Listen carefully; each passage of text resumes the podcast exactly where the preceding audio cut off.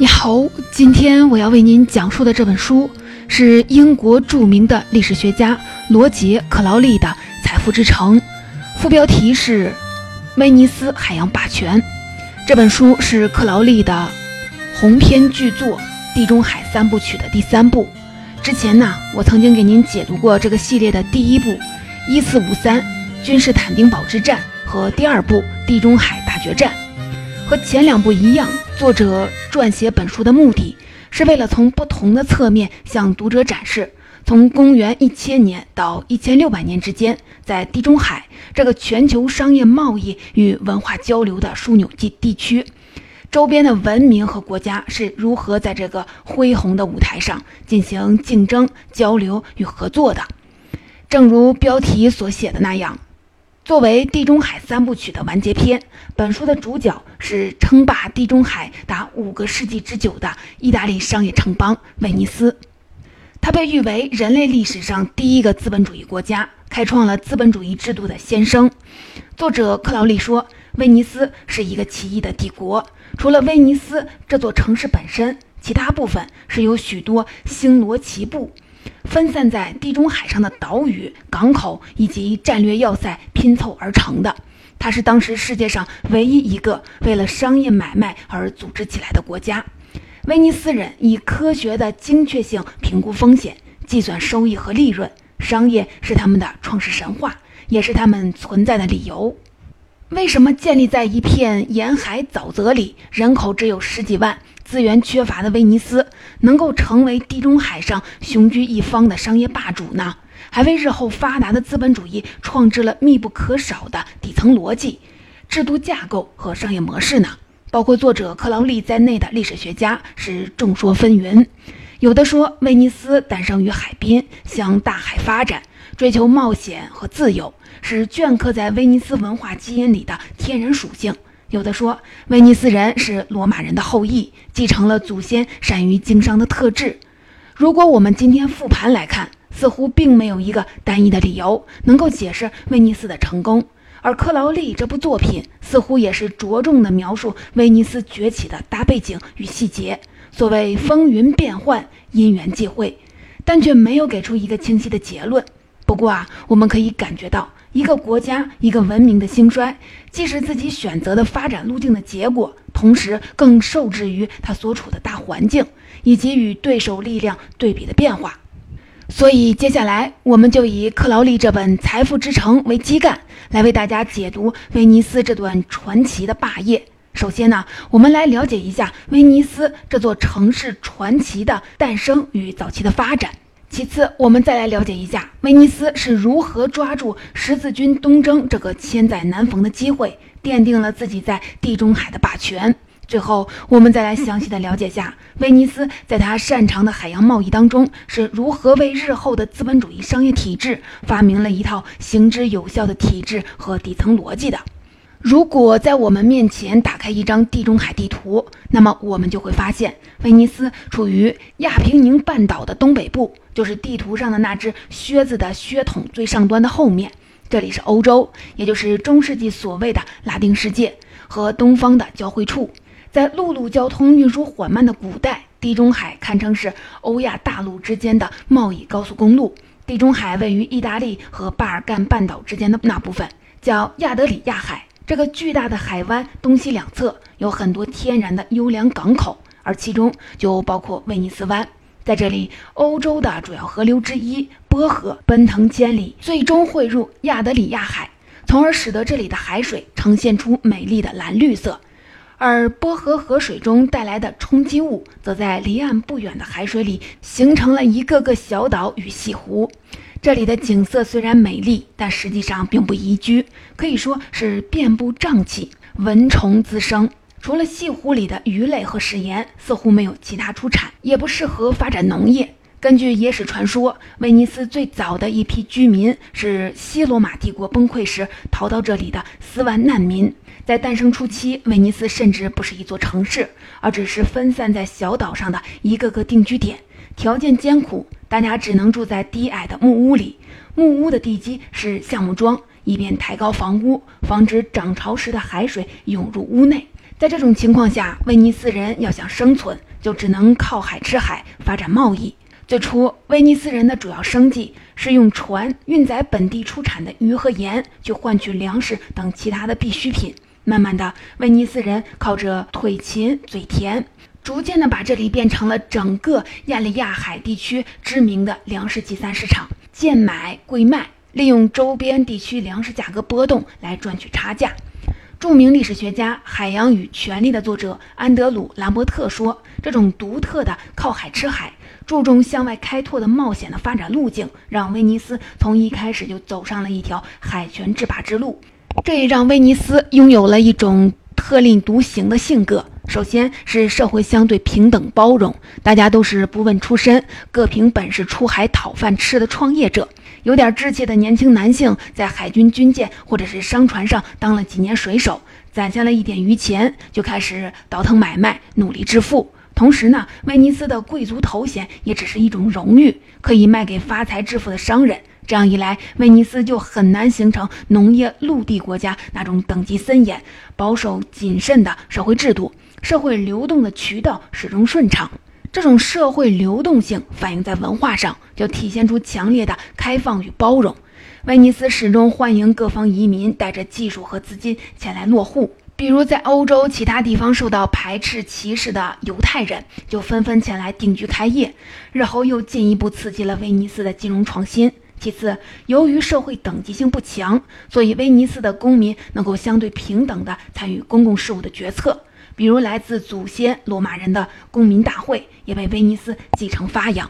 早期的公民大会相对简单淳朴，就是新一任政府首脑叫统领，他就他就任的时候，或者政府颁布重要的大政方针时，全体市民齐聚在码头广场上，有的还在船上，以齐声吆喝的形式表示同意或者是反对。另外，威尼斯资源缺乏，人口不多，就注重就特别注重技术创新。举个例子，比如威尼斯人擅长的核心技术造船，在当时的欧洲，传统的办法是用很多片充满榫卯结构的木材拼合成一个坚固的船壳。但用这种工艺造船，周期长，需要的工匠数量多，造价还昂贵。于是到了十一世纪左右，包括威尼斯在内的意大利沿海城邦就发明出一种造起船来多快好省的新工艺。那就是先造出整条船的龙骨，然后再往龙骨上安装木板，板材之间的缝隙用麦秸等纤维填充，整个工序流程方便快捷，船只的防水性和坚固程度也没有打折扣。由于海洋贸易是威尼斯的经济命脉。所以，威尼斯必须发展出强大的海军力量，对自己的贸易港口和商船队加以保护。当时，对于威尼斯商船威胁最大的是一群横行在亚德里亚海上的斯拉夫人海盗，他们的基地就在和意大利隔海相望的达尔马提亚，也就是今天的克罗地亚。为了保平安，早期的威尼斯人甚至忍气吞声，向这些海盗每年交纳保护费，以换取自己的商船队平安归来。到了公元十一世纪初，威尼斯迎来了一位雄才大略的统领，叫奥西奥罗。他最知名的功绩就是率领威尼斯海军出海，彻底清扫了这群海盗。这一战让威尼斯海军声名远扬。一零八二年，拜占庭帝国，也就是东罗马帝国皇帝阿里克塞一世，也找到了威尼斯，想借助威尼斯海军的力量抵抗来自欧洲中部的诺曼人。精明的威尼斯立刻开出了一个高价。既不要钱，也不要土地，而是从拜占庭帝国这个名义上的宗主手上要来了一张特许证，称为金玺诏书，上面盖了皇帝的金印。诏书规定，威尼斯商船和商人在进出拜占庭帝国境内各港口时都有免税的特权。这样一来，威尼斯就靠着得天独厚的政策优势，正式成为亚德里亚海上的霸主。从今天的中东到欧洲的伊利比亚半岛。威尼斯的商船不断地拓展新的市场，买卖越做越大。从本地出产的葡萄酒、食盐，到黑海沿岸的粮食、木材、皮毛，以及来自远东的香料、丝绸，以及欧洲的金属工具和羊毛纺织品，都从威尼斯商人的手中在地中海中流动。同时呢，威尼斯海军的舰队也开始为自己和其他国家的商船提供护航，并征收了一笔高额的保护费，让自己又多了一笔收入。随着威尼斯的买卖越做越大，他就没有办法继续的再和以前一样窝在威尼斯湾里闷声发大财了，必须对地中海周边的国际外交政治事务有所参与。这既是他越发重要的国际地位提出的客观要求，也是进一步发展保护他商业利益的需要。威尼斯人是幸运的，他们之所以能把自己的生意越做越大，是因为搭上了十字军东征的便车。自1096年发动的十字军东征，虽然引发了一系列野蛮血腥的冲突和破坏，但也客观上打通了东西方的文化交流和贸易往来。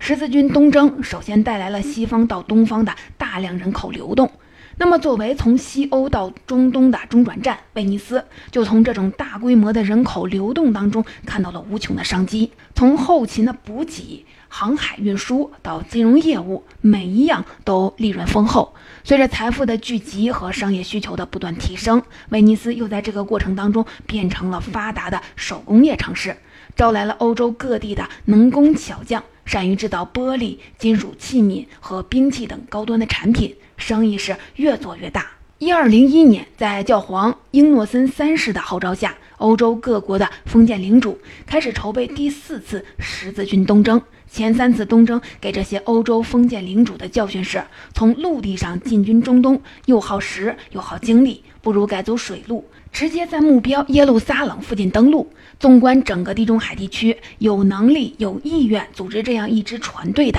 只有威尼斯。当时的威尼斯统领是恩里科·丹多洛，丹多洛家族是威尼斯屈指可数的豪门，在威尼斯有很大的影响力。当时丹多诺已经年过九旬，且双目失明，但根据史料记载，他的智慧和判断力却没有丝毫的减退，可以说政治经验丰富，老奸巨猾。很快，双方达成协议，威尼斯将负责把十字军运输到目的地，并提供九个月的供养物资。这可是一支前所未有的大军，总人数超过了三万人，包括两万步兵、四千五百名的骑士和他们的战马，以及九千名的侍从。作为报酬，十字军必须支付八万五千银马克，然后把所有的战利品的一半分给威尼斯。作者说，这笔买卖堪称中世纪人类历史上最大的商业合同。威尼斯几乎要拿出全部的航海资源和大部分的男性劳动力，也就是大概五百艘的船只和三万名的水手来投入这个大项目。为什么丹多洛会押上整个威尼斯的资源乃至国运来做这样的豪赌呢？作者说了，这既要归结于丹多洛执行执政多年的智慧和眼光，也要归结于威尼斯本身的利益。前三次十字军东征，威尼斯光靠着搭便车、搞后勤服务就能获利丰厚。那么，如果能够以投资人、股东的身份参与这个项目的核心业务，回报必然更加是不可限量。顺便说一句，十字军这次的远征目标和前几次啊不一样，不再是耶路撒冷，而是打算南下埃及，打击信奉伊斯兰教的阿尤布王朝。这是因为阿尤布王朝的创始人萨拉丁在一一八七年的十月从十字军手里重新夺回了耶路撒冷，所以十字军的打算是，只有彻底的消除这个中东地区的最大威胁，耶路撒冷才能长久的掌握在自己的手里。不过啊，威尼斯人的算盘是，埃及是地中海地区重要的贸易枢纽。如果十字军获胜，那么威尼斯就能在埃及建立一系列殖民地港口，能以更便宜的价格购买来自东方的珍贵商品，比如说香料、瓷器、珍珠等等。然而啊，等威尼斯人忙忙叨叨把这一切都准备好了。却发现十字军没按之前约定的做，到了约定出发的时间，参加十字军的各国的骑士和军队还没到齐不说，连合同规定的尾款都交不上，这可怎么办呢？一些威尼斯贵族就说：“干脆我们也毁约算了，反正五万一千银马克已经到手了。”但是啊，老成持重的丹多洛不那么看。他认为，要是半途而废，威尼斯的损失不但坐实了，还等于把罗马教会和出兵的欧洲各国得罪了一个遍。现在反正有一万两千名的十字军战士在手，可以让他们干点对威尼斯有利的事情，把损失补回来。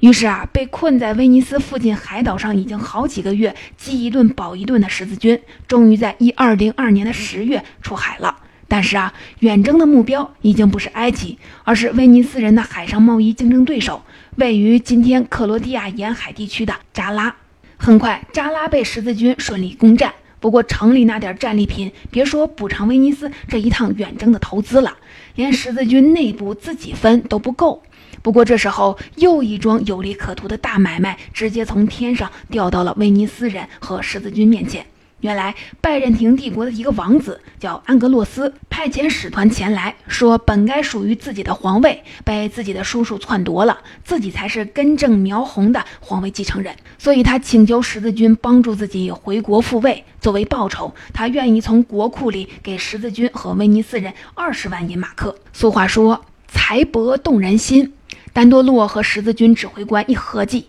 既然有利可图，那么再多绕个弯儿，暂时不去埃及也没什么。于是啊，君士坦丁堡被十字军和威尼斯人联手攻占，战利品总价高达了四十万银马克。老谋深算的丹多洛为了安抚教皇英诺森三世的愤怒，原谅自己操纵十字军改弦更张的行为，就宣布君士坦丁堡已经皈依了罗马天主教。这一场改弦更张的十字军远征，为威尼斯带来的不仅是巨额的财富，还拿到了地中海上许多原本属于拜占庭帝国的贸易港口和城市，比如整个希腊西部、科夫岛、克里特岛。威尼斯人还占据了拜占庭首都君士坦丁堡的港口和兵工厂。可以说，威尼斯踏着昔日宗主国拜占庭帝国的身躯，让自己在地中海上的霸权地位达到了巅峰。从此，威尼斯进入了自己发展的黄金时代。作者克劳利利用充满浪漫诗意的语言来形容当时威尼斯的富裕和繁荣。他在书中写道：“威尼斯控制着从莱茵河谷到中东的贸易轴心，影响了从瑞典到中国的贸易，运输着整个世界的货物。印度胡椒被运往了英格兰和荷兰，英国的羊毛织物和俄罗斯的皮毛被卖给了开罗的马穆留克王朝，叙利亚棉花被运到了德意志市民的手中。”中国丝绸被传到了意大利银行家的情妇的身上，塞浦路斯的糖成为了他们餐桌上的调味料，威尼斯自己生产的玻璃变成了叙利亚清真寺悬挂的灯。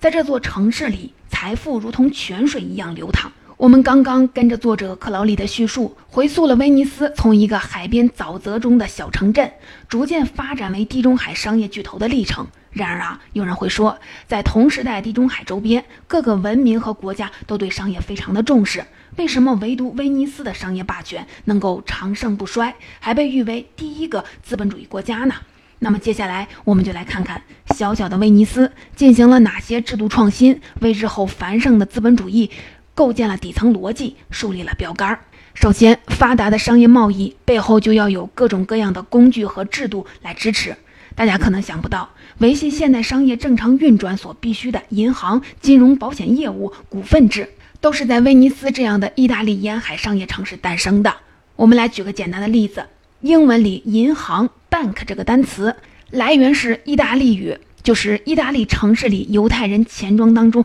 高高的柜台。近代金融制度之所以在威尼斯首先诞生，还是要感谢我们刚才提到的十字军东征。当时，来自欧洲各个国家的军人和商人，拿着各国不同的货币，在威尼斯采购补给物资，前往东方。打完仗、做完买卖的军人和商人，从耶路撒冷带着战利品和利润又回来了。大批贵金属器皿和货币带在身上，又累赘又危险。于是，存款、鉴定、汇兑。借贷这些业务开始发展起来了。再后来，风险极高的海上贸易又促使商人们合伙经营，平摊风险，由此诞生了股份制与保险业的雏形。著名的历史学家麦克尼尔就分析过，说这种商业合作的股份制在威尼斯能发展起来，有两个原因。第一个是中世纪的欧洲农业生产模式，为了深耕土地，欧洲人发明了一种沉重的犁铧，叫做重犁。它需要几头大牲畜，比如说牛和马才能拉动。那普通农民很少有余钱来买这种价格比较昂贵的重犁，也养不起几头大牲畜。那怎么办呢？几家、十几家的农民一起凑钱买，轮流用。这种分摊开支的农耕模式，就给日后的商业股份制奠定了基础。其次，威尼斯这个地方我们介绍过，农业比较落后，农耕土地面积也不多，赚钱的机会和就业的岗位就集中在了威尼斯城里。而城市本身就带有打破乡土和亲缘关系，鼓励陌生人之间合作信任的属性，也给这种商业股份制的诞生提供了一个合适的土壤。看到这里，有人就会问：众所周知。航海贸易周期长，风险高，是不是只有富人才有能力投资，普通人压根儿没有份儿，从而导致严重的贫富分化呢？对于这种担忧，威尼斯人其实也考虑到了。他们在实践当中，通过不断的摸索，逐渐形成了一套行之有效的股份投资的制度，让普通的威尼斯市民也能从威尼斯繁荣的海洋贸易当中获益，并在日后成为现代商业投资制度的基础。一艘商船出海的成本最多可以分成二十四份，由投资者认购。而为了照顾普通市民这样的小投资者，每一份又可以再一分为四，允许本金不多的小投资者合股购买，也算一种普惠型的商业投资。等商船回来之后，所有投资人在齐聚一堂，扣除所有开支之后，按入股比例分配收益。更先进的是，到了后来，威尼斯还发明了一项制度设计，那就是由威尼斯政府拥有的兵工厂船坞来造桨帆船，造完了，每年通过公开拍卖承包给私人从事航海贸易，按照约定的航线和时间表输送固定的货物，进一步减轻了航海投资者进入的门槛和所负担的风险。所以说，这种全民皆商、注重现实的资本主义风气能够在威尼斯首先诞生，既是他选择的海洋贸易发展路径的必然，也是威尼斯政府持持续扶持鼓励的结果。可以说，商业渗透了威尼斯人生活的方方面面，甚至在当时威尼斯的艺术创作中也有反映。在今天遗留下来的中世纪威尼斯绘画作品当中，就有许多与商业投资相关的场景。比如修道士借钱给银行家参与投资，或者普通的老百姓排队和商业公司的文书核对自己的账单，诸如此类的。随着威尼斯在地中海地区的买卖越做越大，那么不可避免的，威尼斯的政治影响力也必然随着它的财富水平而水涨船高。这样啊，整个国家的各种开支也会急剧的上升。这就好比一家急速生长的互联网公司发展到了一定规模，就必然直面那些同处一条赛道上的巨头。如果要竞争，就必须备足弹药，也就是现金流，来应付对方可能发起的价格大战，或者加大研发力度，构筑自己的技术护城河。说回到威尼斯，当时的情况就是，威尼斯的财富已经引发了周边一些大国，比如说法国的觊觎。另外，其他一些和威尼斯发展模式差不多的城邦，比如说比萨和热那亚，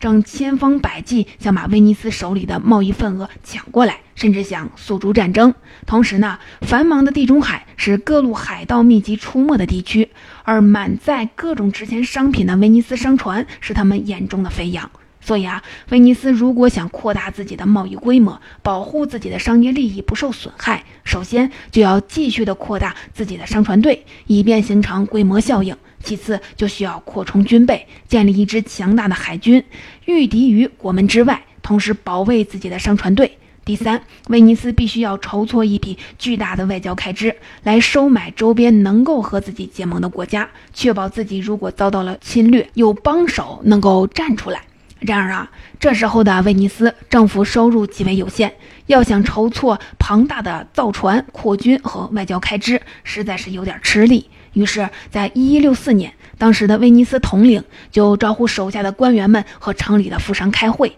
大家一合计，咱们从老祖宗罗马人那里取取经吧。罗马人不是一打仗就让大家伙捐钱，打完仗用战利品来偿还吗？那咱们按照这个成立，从有钱的富商家族那里借钱，买卖做起来之后，用盈利逐步的偿还本息。于是啊，就有十二个富商家族和威尼斯政府签订了借款协议，年利率百分之五。听到这里，你可能会想起来，这个故事啊，有点像咱们讲的另一本书《债务与国家的崛起》当中也提到过，威尼斯市政府向市民借的这笔债务，从此就变成了现代国家财政制度的基石——公债。它通过借面粉做蛋糕，再分蛋糕的模式，在不提升税收、加重人民负担的前提下，极大的提高了政府的融资能力。而在此形成的契约关系上，也逐渐成长出现了现代的国家各种公民权利。一些历史学家盛赞说，公债在威尼斯的诞生堪称西方的首次经济学的探索。最后呢，在整个国家的外交大政的方针上，威尼斯也开了欧洲的先河。本书认为，当时的信仰、种族或者是意识形态，在威尼斯的商业利益面前，通通都要让步。兰伯特说，威尼斯外交政策的核心就是左右逢源，为所有需要自己的国家服务，并支持那些最不可能损害自己海上贸易利益的大国。比如说，十三世纪蒙古帝国崛起，在欧亚大草原上，同时在东西两个方向上向外扩张，在欧洲这边一度打到了今天的东欧，逼近了维也纳。一时间，欧洲各国是闻风丧胆，人人自危。可威尼斯呢？别人看到的是危险。他看到的是商机。一三三二年，威尼斯派了大使，千里迢迢来到蒙古四大汗国之一金帐汗国的王庭，献上了丰厚的礼物，然后请求在一个叫塔纳的地方，允许威尼斯人建立一个小的殖民贸易港口。这里位于亚速海的东北角，是俄罗斯境内的一条大河——顿河的入海口。这里一头连着古老的丝绸之路，一头连着威尼斯人的黑海贸易路线。可以说位置得天独厚。从此呢，威尼斯人可以从这里用优惠的一手价格拿到中亚的宝石、丝绸、俄罗斯的皮毛和亚速海地区的粮食、水产等等产品，又可以转手把来自欧洲的商品卖给蒙古人和俄罗斯人，获利十分的丰厚。不过啊，这条利润丰厚的贸易路线也为意大利乃至整个欧洲带来了灾难。一三四八年，正是沿着这条航线，来自欧亚草原的黑死病，也就是鼠疫，从欧亚大草原来到了意大利，然后迅速地蔓延到了整个欧洲。总结这本《财富之城：威尼斯海洋霸权》的内容，就基本上讲完了。作者克劳利用他深厚的学养和老练的笔力，在我们面前展开了一幅威尼斯五百年来纵横地中海的恢宏画卷。威尼斯从一个地中海边的小城镇，逐渐发展为地中海上举足轻重的商业霸国，并成为人类历史上第一个资本主义性质的近代国家。这种堪称奇迹的经历，既来自它得天独厚的地理位置和深植于民族内部的航海与商业基因，也要归功于地中海本身在世界上的贸易枢纽位置，以及历代威尼斯统治者兢兢业业的经营和对发展机遇的把控。当然了，美中不足的是，本书的记载在16世纪初就戛然而止。之所以选择这个时间点，是因为一位来自欧洲另一个航海殖民国家葡萄牙的航海家达伽马，完成了绕过非洲好望角抵达印度的壮举，揭开了威尼斯衰落的序幕。当然了，威尼斯的衰败本身是一个相对缓慢的过程。兰伯特说，威尼斯的衰落虽然悲壮。但根本原因并不在于具体的决策失误，而是深深根植于它的地理位置和选择的发展路径之中。威尼斯本身所采取的一系列的政策，充其量只能加速或者延缓这种历史的趋势。达伽马的航行标志着两件彼此关联、直接导致威尼斯衰落的事件同时发生了，而威尼斯对此事束手无策。它们分别是风帆航海技术的进步和全球贸易线路的转移。由于威尼斯已经垄断了香料转口贸易，达到了几个世纪之久，所以从15世纪末开始，葡萄牙和西班牙人开始探索途经非洲、绕过好望角、直达远东的新航线，通过迪亚士。达伽马等航海家的不断努力，这条航线逐渐的就成熟了。随着抵达东南亚新航路的开通和成型，其他欧洲殖民国家终于可以抛开赚取中间利润的威尼斯，直接从产地获取物美价廉的香料。直到了15世纪末，威尼斯还是欧洲香料贸易的重要的集散地。但是仅仅过了十年，交易量就锐减了几乎百分之九十。